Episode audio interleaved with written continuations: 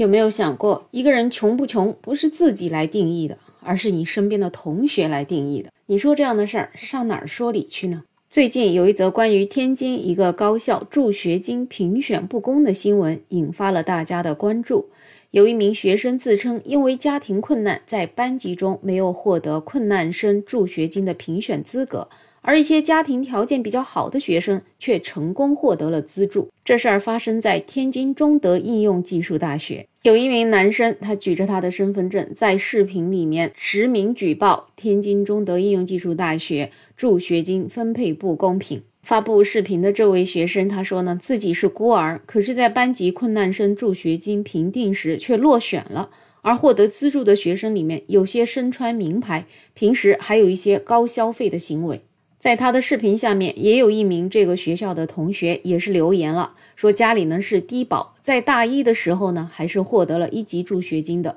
可是，在大二啊却没有被评上，反而是班里一个天天穿着耐克、家里经济条件看着不错的同学被评上了。他没办法，就去找辅导员咨询。辅导员说，要他和同学打好关系，票数才能多。还说低保户不一定就能申请助学金。所以这位同学很无奈。难道申请助学金不是由自己的家庭条件来决定的，而是跟同学的人缘来决定的吗？在这里，我们可以看一下高校助学金到底是个什么。高校助学金呢，是一个重要的教育资助项目，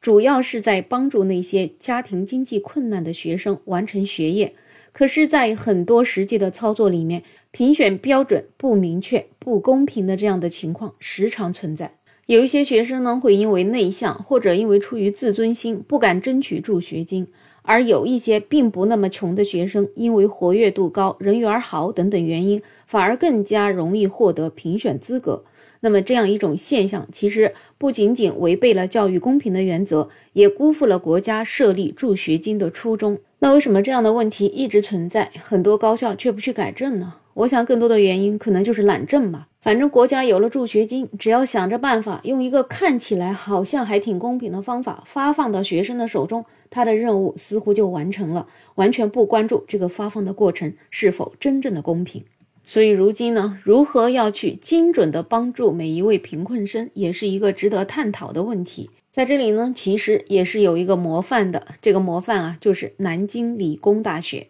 他们的做法曾经获得一众好评。他们是通过大数据的筛选，把每个月在食堂吃饭超过六十次，每月饭费不超过四百二十块钱的学生定位为贫困生，并且把补助直接打到饭卡上。像这样的做法，既避免了评选标准的主观性，又能够真实的反映学生的生活状况，为真正需要帮助的学生提供了支持。在这个过程里面，南京理工大学是采取直接把补贴款打入学生饭卡的方式，学生也不需要填表申请，不用审核，甚至在收到补贴之前，很多学生都不知情。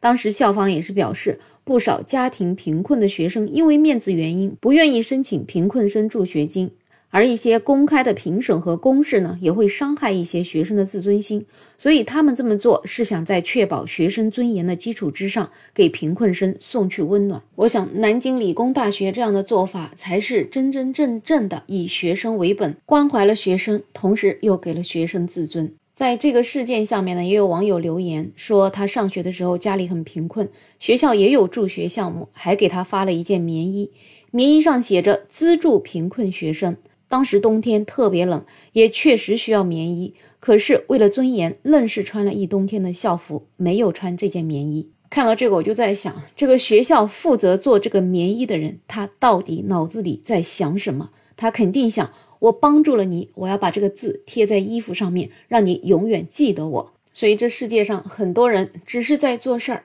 完全不用脑子。还是希望有越来越多的学校能够像南京理工大学这样，真正的做到关心学生、关爱学生。好了，本期话题就聊这么多，欢迎在评论区留言，也欢迎订阅、点赞、收藏我的专辑。没有想法，我是梅乐，我们下期再见。